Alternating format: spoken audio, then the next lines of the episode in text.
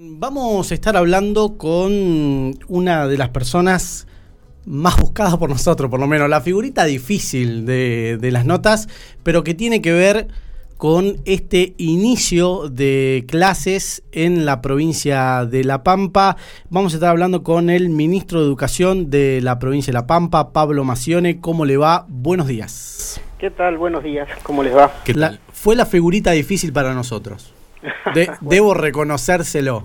Pero llegó. Pero llegó, llegó y, y, bienvenido sea. Y sobre todo en esta fecha estamos próximos a iniciar con, digamos, el inicio de clases de la continuación del trayecto escolar 2020, ministro. Exactamente. Los ciclos lectivos 2020-2021 se van a trabajar como una unidad pedagógica. En el mes de febrero vamos a continuar con eh, un grupo de estudiantes que hay que seguir trabajando en el fortalecimiento del vínculo pedagógico. Calculamos que son unos 10.000 en toda la provincia. Y el inicio del ciclo lectivo propiamente dicho 2021 está previsto para el 8 de marzo. Bien. Eh, como sabrá, la, la agenda social política del país pasa por este tema de educación eh, y desde ya en la provincia de La Pampa, ¿no? Lo que hoy muchos nos estamos preguntando y seguramente la mayoría de los que son padres eh, también, eh, ¿cómo va a ser esta bimodalidad que se planteó en la provincia de La Pampa, más allá del, de lo obvio de que significa parte virtual y parte presencial, ¿no? Sí, mira, nosotros iniciamos la presencialidad en el mes de septiembre del año pasado. Durante tres meses sostuvimos más de 20.000 eh, niños, niñas y jóvenes en las escuelas pampeanas, cumpliendo todos los protocolos sin que se haya generado ningún brote epidemiológico en las instituciones educativas. El trabajo de febrero, como decía recién, es continuidad de estos tres meses que tuvimos de presencialidad y es en este mes de febrero que estamos trabajando en forma conjunta este, con los gremios que integran la eh, Comisión de Salud y Seguridad en el Trabajo, que son UTELPA, AMET y SADOP, que es de los docentes de colegios privados, en adaptar de alguna manera el protocolo que ya teníamos vigente a las recomendaciones eh, epidemiológicas y de salud eh, para este año que estamos iniciando. Seguramente tendremos que esperar las definiciones que tome el Consejo Federal de Educación, que se va a reunir sobre el fin de semana este, de la próxima semana, es, que está integrado por todos los ministros o autoridades de educación de todas las provincias, más la ciudad autónoma de Buenos Aires. Hay fecha este, para el 12 de febrero, para la reunión del Consejo Federal de Educación, que establece siempre los marcos dentro de los cuales nosotros tenemos que trabajar. Igualmente tenemos una base importante porque nosotros los protocolos los tenemos aprobados desde el año pasado, hemos además avanzado en el protocolo de nivel inicial, este, esta semana que pasó se aprobó el protocolo de jardines maternales, que si bien este, nosotros tenemos solo una autoridad pedagógica, digamos, con respecto a los jardines maternales, este, sí tomamos la definición que cuando hicieron la propuesta de armar un protocolo hubiera participación de los representantes de los trabajadores de la educación también y en todo caso eh, la opinión de epidemiología para eh, trabajar eh, con seguridad. Entonces, eso es un proceso que vamos a realizar eh, durante el mes de febrero. Nosotros estamos trabajando para que todos los estudiantes pasen por la presencialidad, pero siempre con respeto de los protocolos y el distanciamiento social, que es lo que las autoridades de epidemiología eh, recomiendan. Entonces también va a ser distinto de acuerdo al lugar de la provincia de la que hablemos. Habrá localidades donde el distanciamiento este, social nos permita, en base a la infraestructura existente, eh, que las escuelas funcionen este, todos los días con todos los estudiantes y habrá instituciones educativas o localidades con más cantidad de alumnos donde tendremos que hacer una tomar una opción combinada seguramente que será analizada en conjunto con los gremios que por ponerte un ejemplo lo que no significa uh -huh.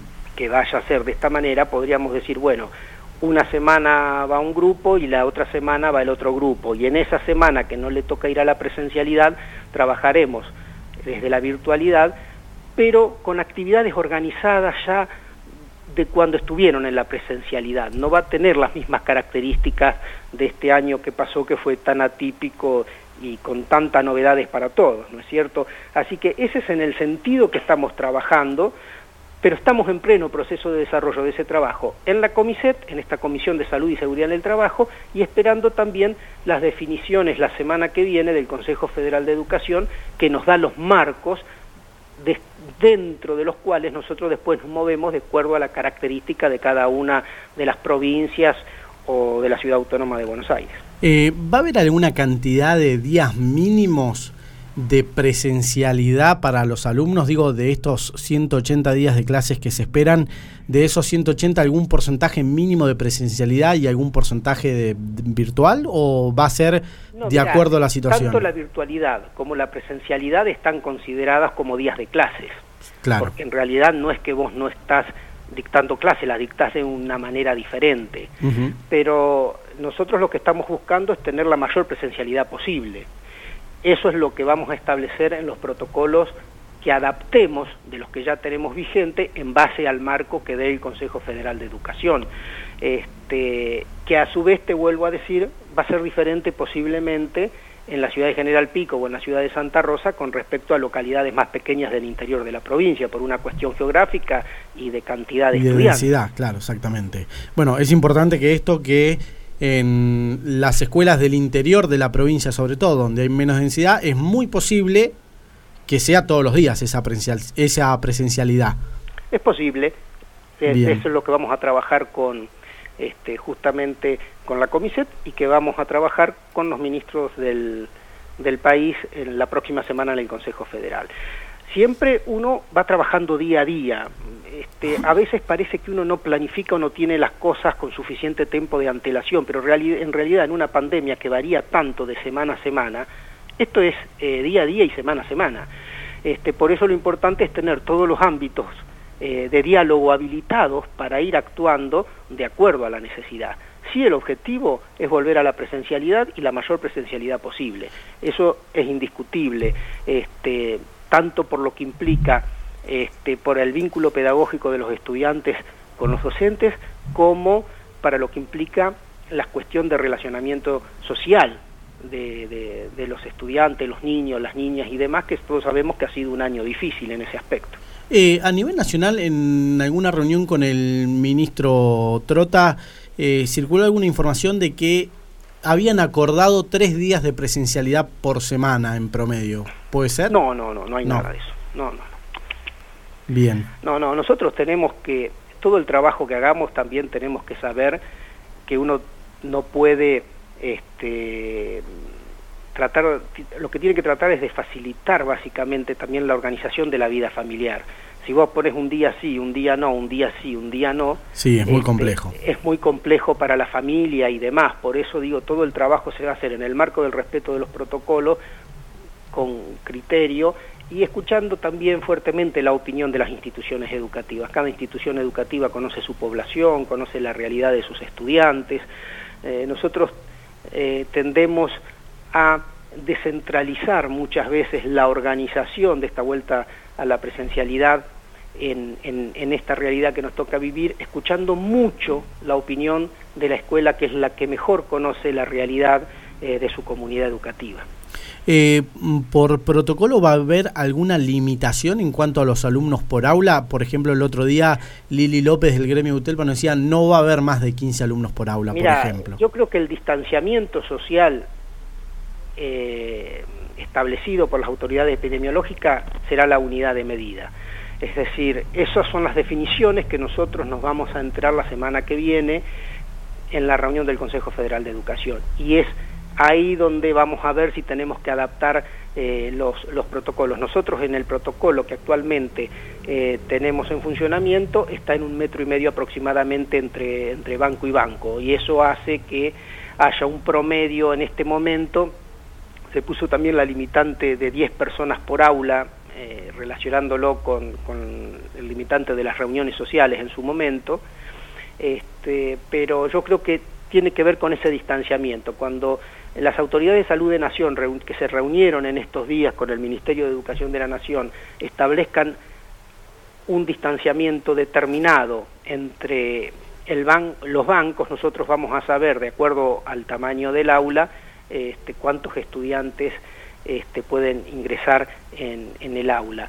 Por supuesto que no va a haber 27 estudiantes como puede haber en un aula, van a ser menos, por eso digo que habrá que analizar la situación de cada escuela. Posiblemente vos tengas instituciones educativas donde tengas uno o dos cursos que haya más estudiantes de los necesarios y quizás habilitando o una sala de música o el Zoom o algún lugar pueda solucionarlo y, dar clases y este, en el turno de la misma manera y habrá otros que habrá que combinar una semana un grupo y otra semana otro grupo siempre cuidando los protocolos, el distanciamiento y las recomendaciones de salud, porque todos queremos volver a la presencialidad, pero a una presencialidad segura. Claro. Eh, para los que recién se engancha, estamos hablando con el ministro de Educación de La Pampa, Pablo Macione. Eh, Pablo, eh, en este contexto donde en el 2020 fue virtual en gran parte o para la gran mayoría de los chicos y estos más de 20.000 chicos que pudieron tener algún tipo de presencialidad a partir del mes de septiembre. Eh, ¿Cómo se va a regularizar los saberes del 2020 con el 2021 y si esto limita un poco lo que va a ser de que no va a haber repitencia, por ejemplo? Mira, hay varias cosas. Primero, digamos que, que la no presencialidad no necesariamente implicó virtualidad. Vos imaginate que hubo muchos chicos que viven en, en, el oeste, en los puestos donde hubo que llegar con formato papel. Es decir, cuando hablamos de presencialidad y de no presencialidad. Dentro de la no presencialidad hubo trabajo virtual y hubo trabajo en formato papel y hubo trabajo a través de los programas de televisión o de radio que tanto nación como provincia desarrollaron para trabajar el dictado de clases durante el año pasado con distintas modalidades. Después, como te decía hoy al principio, este, el ciclo lectivo 2020-2021 está establecido como una unidad pedagógica, es decir, está perfectamente articulado este, a partir de las evaluaciones formativas que se hicieron durante el año pasado, siguiendo la trayectoria de los estudiantes, tanto de los que estuvieron teniendo clases no presenciales como los que tuvieron clases presenciales. Ahora, hay que aclarar que no hay una promoción automática, es decir, no significa que vos independientemente del resultado, pasaste de primero a segundo grado y no importa si este, acreditaste saberes o no.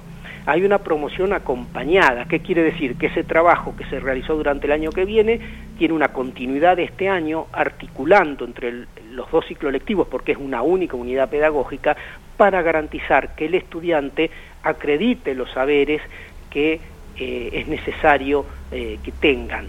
Entonces, no, no es que no hay repitencia en un sentido de decir, bueno, pasan y me importa poco si aprendieron o no aprendieron los saberes. No, todo lo contrario. Hay una unidad pedagógica de ambos ciclos lectivos y se va a seguir trabajando articuladamente para garantizar que los saberes que haya que este, fortalecer eh, lo tengan los estudiantes en este ciclo lectivo que se inicia. Y en el caso de los estudiantes, por ejemplo, del último año de secundario, quienes pasan a la universidad. En los estudiantes del último año secundario, se bastantes volvieron durante el año pasado, en esos tres meses, este, en muchas de las localidades se le dio prioridad, y después hay todo un trabajo eh, conjunto también este, con la universidad, este, por definiciones tomadas también, por supuesto, a nivel nacional, para facilitarle los trámites para que puedan empezar este año y por supuesto este, en todo caso tendrán un tiempo determinado para hacer la acreditación necesaria. Eh, le, consulto, los, los alumnos que estaban en quinto, por ejemplo, pasan a sexto. Eh, o, va a haber algún nombre especial, por ejemplo, los de cuarto a quinto, los de quinto a sexto? No, porque el, te vuelvo a decir, el ciclo lectivo está articulado, entonces los de quinto pasan a sexto, pero durante sexto trabajan, digamos, toda la, en forma articulada los dos ciclos lectivos, por lo tanto van a trabajar los contenidos o los saberes, perdón, eh, nuevos y también aquello que hay que acreditar del ciclo lectivo anterior que se crea necesario fortalecer. Eh, el día lunes comienzan a ir todos los docentes al, al colegio, a las clases. Eh, ¿qué va a pasar con esos docentes que tienen alumnos a cargo, ah, alumnos no, em, hijos a cargo? Eh, ¿Había alguna restricción para los empleados públicos? ¿Qué va a pasar con los docentes en este caso? No, nosotros tenemos un acuerdo paritario que está vigente, que está establecido y las dispensas se mantuvieron vigentes desde el año pasado justamente para poder transitar febrero sin ningún inconveniente. Este, no es que todos los docentes van a estar desde el lunes todos en todas las escuelas, es decir, eh, va a haber trabajo en las instituciones educativas, por supuesto, este, con los docentes que ya van a estar habilitados para ser convocados, algunos irán a dictar clases, otros a, trabajar este, con el proyecto educativo, pero no es que el lunes vas a tener a todos los docentes en todas las instituciones educativas todos juntos, ¿no es cierto? Eso lo aclaro, pero quiero decir que el acuerdo paritario en su momento y las dispensas este, están vigentes, no, se cortaron desde el ciclo lectivo anterior a este. Eh, ayer me, me preguntaba eh, pensando justamente en la entrevista de hoy, ¿qué va a pasar con esos niños que van a la salita de 4, de 5?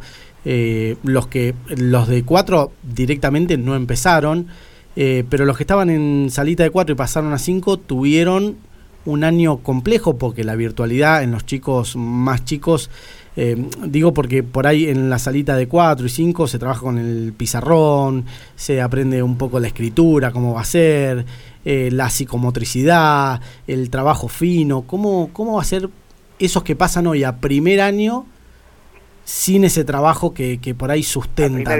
el primer grado, exactamente.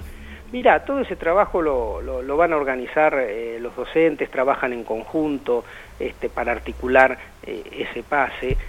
Te vuelvo a decir, cuando hablamos de que hay una unidad pedagógica del siglo 2020-2021, todas estas cuestiones de articulación están previstas, el trabajo eh, será una de las cuestiones que nosotros estamos hablando en el Consejo Federal justamente es que si hay que priorizar los años que tengan más clases en, las situaciones que sean más complejas, justamente son los del primer ciclo de primaria este, y el último año de inicial. Es decir, todos estamos eh, preocupados por, por, esa situación, pero sabemos que en este marco de, unidad pedagógica de los dos ciclos lectivos perfectamente se pueden articular para profundizar este, los saberes y, las prácticas que eh, los niños y las niñas eh, tienen que tener. Este año, durante todo el mes de febrero, los docentes de nivel inicial, que ahora no van a tener estudiantes a cargo porque justamente no volvieron a la presencialidad durante el ciclo lectivo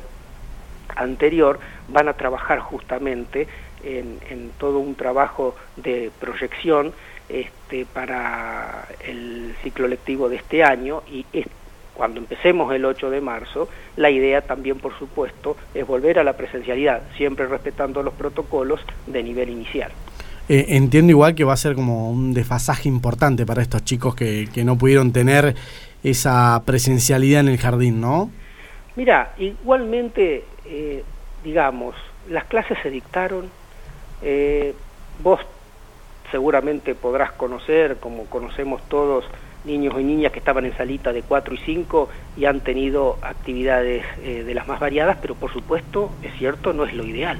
Es cierto que, no es lo que todos hubiéramos querido, pero es posible el trabajo eh, con los docentes que tienen los conocimientos pedagógicos necesarios, que articulan entre nivel inicial y el primer ciclo de la primaria. Por lo tanto, digo, no fue lo ideal el año pasado y no, no fue lo ideal. Hay herramientas eh, para recuperar estos saberes? Sí, por supuesto que hay herramientas para recuperar estos saberes, pero durante todo el año también los docentes estuvieron trabajando con estos niños y niñas, quizás no en el marco de lo que nos hubiera gustado, pero sí de lo posible, y también hubo avances en esos aspectos. Entonces, no es que los chicos o los niños y las niñas de nivel inicial durante todo un año estuvieron absolutamente desconectados de la relación de sus docentes, de sus compañeros o de las actividades escolares.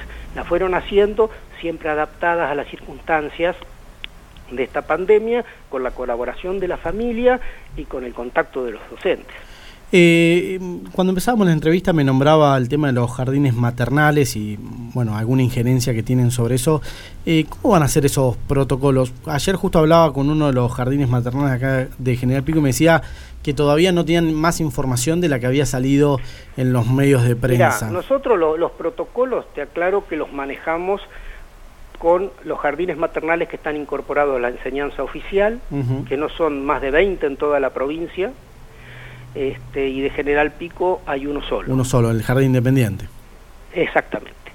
Este, y esos protocolos fueron propuestos este, como una propuesta de, los propios jardines maternales adaptados de acuerdo a las recomendaciones de salud y de las opiniones de los representantes de la de esta comisión que te digo, y tienen que ver con trabajo de distanciamiento, de este, los cuidados, qué sé yo, desde el momento de atender un bebé, de cómo ingresan, de si usan o no barbijo, en la presencia del alcohol el gen en la entrada, de tratar de evitar que este, el menor ingreso posible a las instituciones, de personas ajenas eh, al funcionamiento del jardín maternal. Digo, son todas cuestiones no muy diferentes, pero sí adaptadas al, al servicios que ellos este, prestan de eh, de cuidado, de cuidado, básicamente de cuidado. Tiene que ver con distanciamiento, con, con las formas de cuidar y asegurar que cuando se trabaja con los niños y las niñas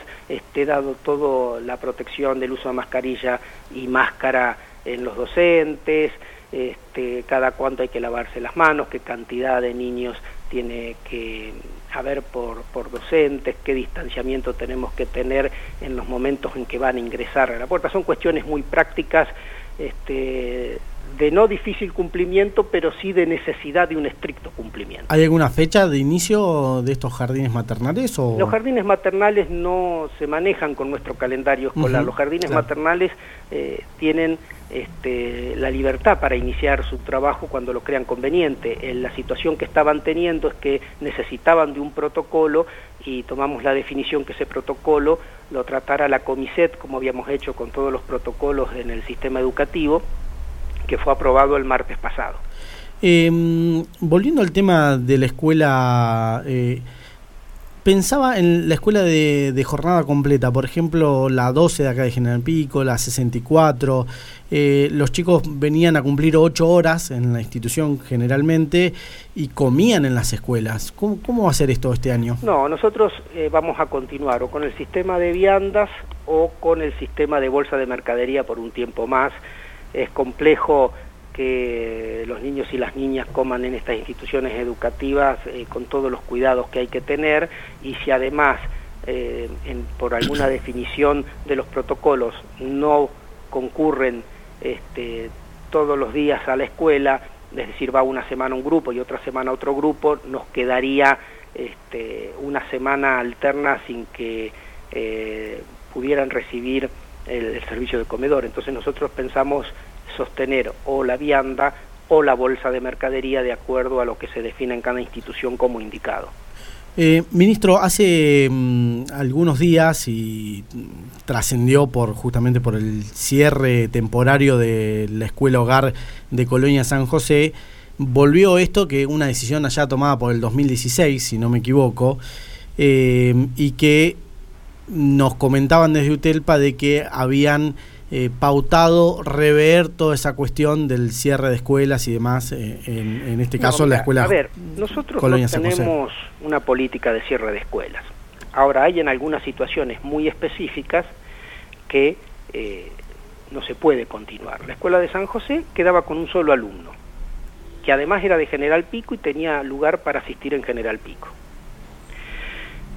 En esa este, la otra escuela anteriormente que nos ocurrió algo recibir hace más de tres años, fue en Colonia La Pastoril, donde después se eh, habilitó un centro de interpretación para educación bilingüe, que hay, un, hay una exposición y este año lamentablemente que pasó no lo pudimos eh, utilizar mucho, pero la idea es hacer visita con los estudiantes, hay recorridos por con la flora de la zona y exposición sobre la cultura ranquel y demás este, pero, que, eh, pero no tenemos una política de cierre de escuelas hogares, pero las escuelas hogares en su momento surgieron para atender a la población rural y ustedes saben que con los cambios que se han ido dando eh, sociales a través eh, de los años, hoy prácticamente no queda población rural.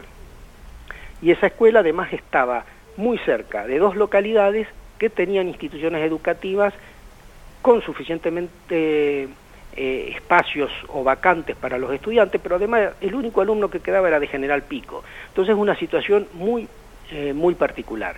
Si acordamos este, con UTELPA empezar a trabajar en forma conjunta en un análisis de toda la situación eh, de las escuelas hogares, pero yo transmito la tranquilidad que nosotros no vamos a cerrar las escuelas hogares como ese concepto cerrado. Hay alguna situación muy particular que se dio en esta escuela de Colonia San José, pero que no es lo que ocurre en otras escuelas hogares, muchas de las cuales además son la única escuela que están inmersas dentro de una localidad, porque uno siempre piensa que escuela eh, hogar está en el medio del campo, y no, muchas de las escuelas hogares funcionan en el interior de las localidades y son la única institución educativa eh, que tiene esa localidad. Y hay otras que aún funcionando en, lugar, en ámbitos rurales te pongo el ejemplo, como Árbol Solo, por ahí va a tener pocos alumnos, pero tampoco se va a cerrar, porque cualquiera de los alumnos que está yendo a esa escuela, de lo contrario tienen 80 o 90 kilómetros para ir a institución educativa, de los cuales la mitad son por caminos de tierra. Entonces, no, no, eh, quiero llevar tranquilidad que no es una política de cerrar las escuelas hogares, pero si uno va analizando la realidad de alguna situación muy particular, como se dio en este caso de Colonia San José. O sea que en, esta eh, escuela hogar de San José sí no va a volver, o por lo menos momentáneamente, porque ese solo alumno ya fue reubicado. Exactamente, son cierres temporarios y, estamos analizando también y vamos a trabajar con la comunidad este, de la zona para ver qué alternativas podemos ofrecer este, para la utilización de ese espacio eh, que está en muy buenas condiciones. Justamente eh, eso le iba a preguntar, ¿qué se va a hacer con los, los edificios de esas escuelas? Y bueno, esto lo vamos a trabajar en conjunto con, con las comunidades de las localidades cercanas para ver este, de ofrecer alternativas necesarias en la zona o en la región, ¿no es cierto? No, llegar con, algún paquete armado, sino eh, trabajar junto con los intendentes de, Colonia Barón o de Villa Mirasol y analizar este, en base a los perfiles existentes a ver qué alternativas tenemos. Igualmente aclaro que hay un matrimonio que, que vive en la escuela, que es personal no docente, este, que se va a quedar en el lugar para cuidar la institución, este, y así como se reubicó este, el estudiante, el personal no docente restante está reubicado en las localidades cercanas, eh, los docentes van a tener prioridad a la hora de eh, poder eh, de ser designados en, otra institución educativa, es decir, acá no, no hay pérdida de puesto de trabajo y la definición que se toma tiene que ver con esto. Eh, hace algunas semanas pudimos hablar con personas de padres organizados, tanto a nivel local como hablamos en este caso, pero en un movimiento ya está a nivel nacional y que incluso eh, tengo entendido que el ministro, su par nacional, el ministro Trota, eh, los iba a recibir. ¿Tuvo intenciones, se juntó o algo con padres organizados? Reclamaban la presencialidad en las escuelas, ¿no? Bueno, yo siempre digo, la presencialidad nosotros la tuvimos desde el mes de septiembre del año pasado. Y este año la idea es que todos los chicos y las chicas pasen por la presencialidad. Por supuesto, respetando los protocolos y los cuidados propios de una situación de pandemia, que a ninguno nos gusta, pero es una realidad que existe y, que tenemos que, entender. Este, ya llevamos lamentablemente muchos fallecidos en todo nuestro país, y muchos contagiados, por lo tanto es algo que existe y, que hay que, tener cuidado. Digo, no hay que tenerle miedo, pero sí trabajar con la seguridad poniendo a la salud como prioridad, buscando la mayor presencialidad posible. En eso estamos de acuerdo, que todos queremos volver a la presencialidad, estamos de acuerdo. Vamos a volver a una presencialidad cuidada. Eh, se notó por estos últimos meses un fuerte manejo desde parte de UTELPA, incluso alguna información del Ministerio de Educación terminó saliendo por el lado de, UTELPA.